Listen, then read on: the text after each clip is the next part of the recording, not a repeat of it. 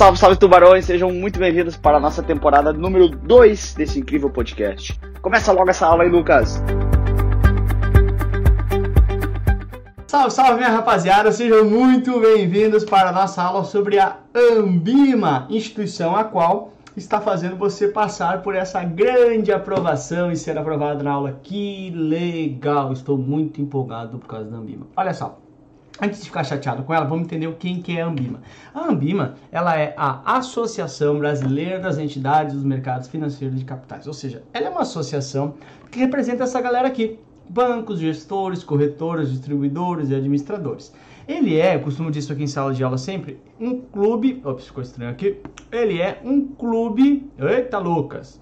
Ele é, ou ela é, um clube dessa galera aqui. Um clube dos bancos. Um clube dos caras do mercado financeiro. Como bom clube, esse cara aqui cria regras para quem faz parte do clube. Então, quem faz parte da Ambima segue as regras da Ambima. Que regras são essas? Por exemplo, a Ambima fala o seguinte: para comercializar produtos de investimentos, você tem que ter pelo menos a CPA 10. Para comercializar produtos de investimentos para alta renda, você tem que ter a CPA 20. Isso não é uma lei que está dizendo que você tem que ter a CPA 10, mas a Ambima, que é uma entidade de autorregulação, ou seja, ela mesma cria regulamentos, normas para o próprio clube, né? porque a Ambima é formada pelos, pelos bancos, pelas instituições financeiras, e ela cria regulamento para esses caras.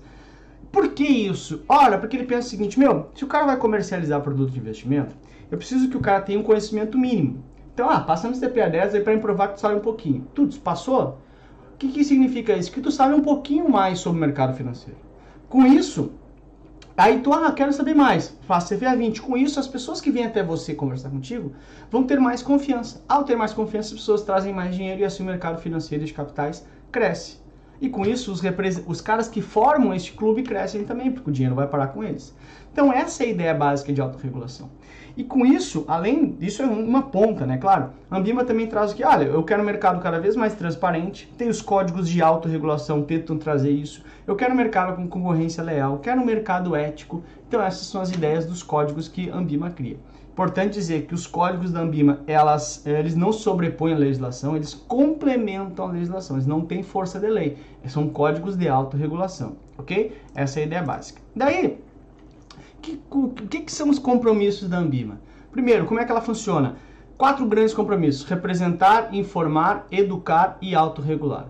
Representar quem? Os próprios caras que fazem parte desse clube. Eu sempre brinco o seguinte: meu, imagina num clube lá que passa o final de semana e toma banho de piscina. Uh, esse clube tem as regras do clube. Olha, aqui não pode gritar uh, entre as duas e as cinco, sei lá, porque é hora do, do, do pessoal mais velho tirar um soninho e tal. Ah, não é a lei que diz isso, ok, mas dentro do clube tem que seguir a lei. Conseguir aquela regra, na verdade, tá? Então, essa é a ideia. Então, ela cria regras para o clube. E ele representa este clube perante os caras externos, para falar com o governo, para falar com o setor privado, etc. Além disso, ele informa, a Ambima informa, tem índices Ambima, por exemplo, índice Ambima de renda fixa, índice Ambima uh, uh, de NTNB, enfim. Por quê? Porque quanto mais eu levar informação para a população, mais a, mais a população busca o mercado financeiro. A Ambima também tem aquele braço de educação, que é a ideia das certificações, educação continuada, educação financeira. A Ambima tem cursos, inclusive, os cursos, né? E também tem a ideia de autorregulação, onde ele cria uma, entre aspas, legislação, né, que de novo vale só para este clube, né, para quem está no clube, que são os códigos de autorregulação e melhores práticas. Ou seja, porque vai dizer, ah, código de autorregulação para distribuição de produtos. Então, quem vai trabalhar com distribuição de produtos vai ler o código, vai ver quais são as regras que tem que seguir e vai seguir essas regras. Essa é a ideia básica de autorregulação. Então, aqui nessa aula a gente vai ver dois códigos: o código de certificação continuada e o código de distribuição de produtos, ok? Tem uh, outras aulas com os outros, com específica dos códigos, mas esses dois a gente já vai ver aqui. Bacana? Legal. Então vamos entender o que é esse código de certificação continuada. Olha só, está se dando uma certificação. Então, tu está aumentando o teu nível de conhecimento. Só que ele quer que tu continue se certificando. Ai, Lucas, não acredito mais, prova. Não, calma, não necessariamente prova. A questão é a seguinte, de uma certa forma, os membros da Ambima, eles uh, uh, têm um acordo que eles têm que tentar manter constante, constante elevação da capacidade técnica, ou seja, sempre aumentar a capacidade técnica. Para que isso, Lucas? Ora, de novo, quanto mais você souber, você que trabalha na ponta, quanto mais você tiver conhecimento, mais o cara que vem em você, ele tem confiança e mais dinheiro ele bota, mais cresce o banco. Essa é a ideia básica, ok? Então, o que, que esse código tem de objetivo? Estabelecer princípios e regras, ok? Normalmente é sempre esse um dos objetivos dos códigos da Ambima. E que mais? Trazer uma permanente elevação da capacidade técnica dos profissionais. Ó, certificação continuada vai trazer mais capacidade técnica, obviamente, tá? Para quem? Para quem faz parte da Ambima, né? E também para quem não faz parte, mas quer aderir ao código. Pode eventualmente, olha, não faço parte da Ambima, mas eu quero já aderir ao código. Como se fosse um treininho para entrar na Ambima. Ok. Para ser, o que, que as instituições financeiras se comprometem a fazer? Ó, possuir elevados uh, padrões éticos. De novo, são questões bem. Ah, não precisa sair lendo o código e decorando, mas tu vai entendendo a lógica, ok? Verificar se os profissionais estão habilitados para cumprir a função. Eu sempre digo isso, olha, se está sendo pressionado para tirar essa certificação, é muito por quê? Porque o teu chefe está sendo pressionado, porque a Ambima está olhando ele e fala assim, meu, X% das pessoas tem que ter certificação. É por conta desse princípio aqui constante atualização dos profissionais, divulgar informação clara ao mercado, tudo isso para quê? Para desenvolver a confiança, ok? que mais? A necessidade de certificação para determinados cargos, eventualmente o que está pegando para ti aí. Aí, olha só, quais são as certificações que existem para certificar os profissionais? CPA 10, que é para quem comercializa o produto de investimento, CPA 20 para quem faz isso para o alta renda, CEA, que é de especialista em investimento, e CGA, que é de gestor, tá? Com relação à educação continuada, o braço desse código fala o seguinte, meu, a própria Ambima tem curso treinamentos para isso, a ideia é elaborar questões, a própria Ambima faz isso para as provas de certificação, pensar também em novas certificações. Esse seria o esqueleto, assim, a estrutura do código Ambima de melhores práticas para certificação continuada. Bacana? Legal. Tá, Lucas? E o de distribuição de produtos? O que é distribuir produtos? Pensa comigo o seguinte: tem bancos que tem o que se chama de plataforma aberta. O Itaú, por exemplo, ele tem os produtos dele, mas ele também distribui de outros. Ele pega produto de outro cara e vende aqui na, na prateleira dele. Para fazer isso, ele tem que seguir o código de autorregulação da MIMA de distribuição de produtos, que é um código novo que começou a valer agora em 2019. Então, olha que demais. O que é o objetivo desse código? De novo, manter elevados padrões éticos no trabalho de distribuição, estimular a atividade de distribuição, manter transparência com o investidor. Olha como isso está sempre lá. Por quê? Porque quanto mais o cara confiar, mais o cara vem. E promover a qualificação das instituições. É óbvio. Aí olha só, o que, que são produtos de investimentos que serão distribuídos conforme as regras do código? Todos os valores mobiliários e ativos financeiros regulados pela CVM ou pelo Bacen. O que, que é, é a exceção? Poupança não precisa regular o código. Por quê? Ora, usa a lógica, porque, meu, poupança, mesmo que tu erre e bote tudo na poupança quando era para ter colocado em outra coisa, tu não está expondo o cliente a risco, que não tem risco nenhum.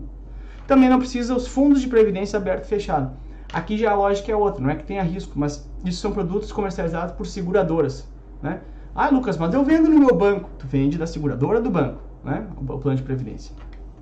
Quem que é obrigatório? Quem quiser, todos os participantes da Ambima, né? E também quem não é filiado, mas queira aderir ao código. As exigências, vamos lá. Tem que estar habilitado para distribuir produto de investimento, obviamente, tem que ter o conhecimento mínimo.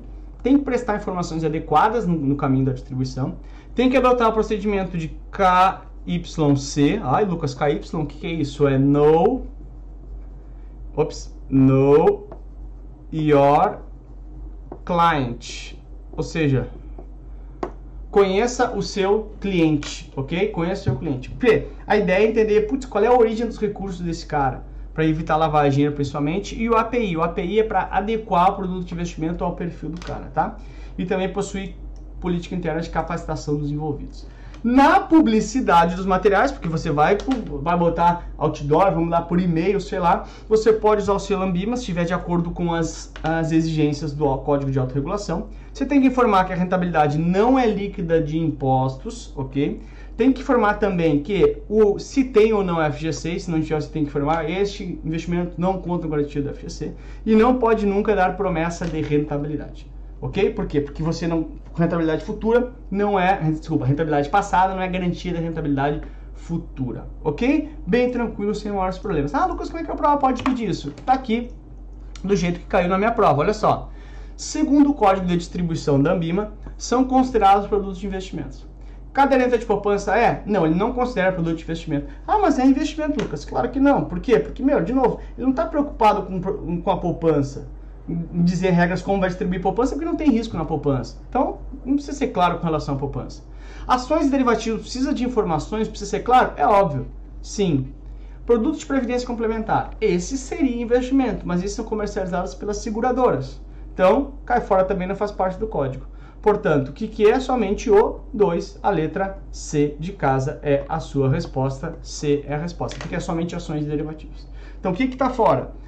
Caderneta de poupança, porque, putz, não tem risco, basicamente, e os produtos de previdência complementar, tá bom? C de casa é a sua resposta aqui. Encerramos, então, a nossa aula sobre Ambima, e lembrando que tem ainda a, as aulas específicas dos códigos, tá bom? Beijo para você, tamo junto, até a aprovação, bora se ver na próxima aula, tchau! Muito obrigado por ter ouvido esse podcast. Espero que tenha sido bastante legal para você. Te espero nas minhas redes sociais com muito mais conteúdo. Tamo junto, galera. Bora pra cima virar tubarão.